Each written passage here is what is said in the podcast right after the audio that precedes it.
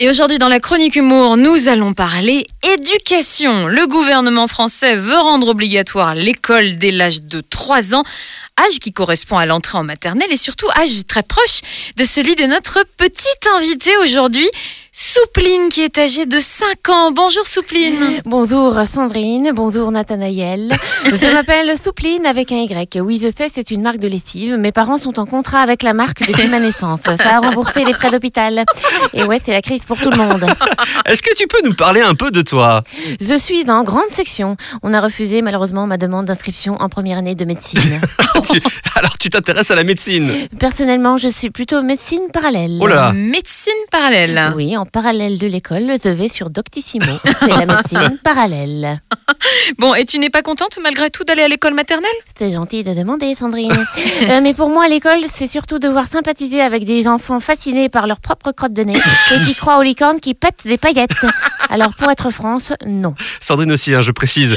On- entend en effet un petit décalage entre ton discours et celui des enfants de ton âge. C'est simplement dû à mon QI un petit peu plus haut euh, que la moyenne. J'ai bien essayé de créer des liens avec mes petits camarades en leur proposant un rendez-vous des lecteurs à la récré.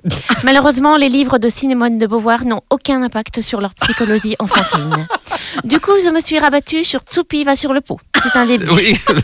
Et qu'est-ce que, que penses-tu de cette décision du gouvernement français de rendre obligatoire l'école dès 3 ans?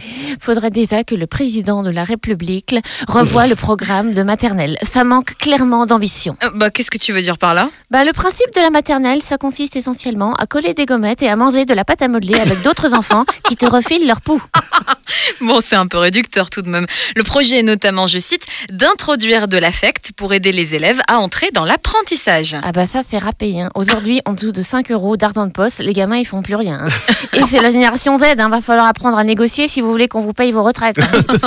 Donc, donc qu'est-ce qui va changer? Qu'est- Qu'est-ce qui va changer cette obligation? Bah pas grand chose, hein, par contre on sera bientôt 53 par classe en moyenne. Oui, c'est vrai. Ça va encore limiter ma liberté de mouvement et de parole avec tous ces petits êtres surexcités.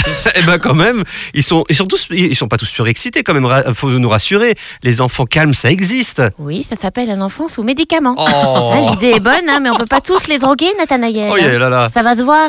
Bon, alors qu'est-ce que tu conseilles aux futurs élèves de maternelle? Je leur conseille la lecture de mon livre autobiographique dont le titre est Mon premier burn-out. Ça les concernera très bientôt. Allez, je vais calculer le nombre exponentiel des chances de poux dans les nouvelles classes pour la rentrée 2019. À bientôt les adultes. À bientôt, À Soupline. bientôt, merci Soupline. Merci. Bravo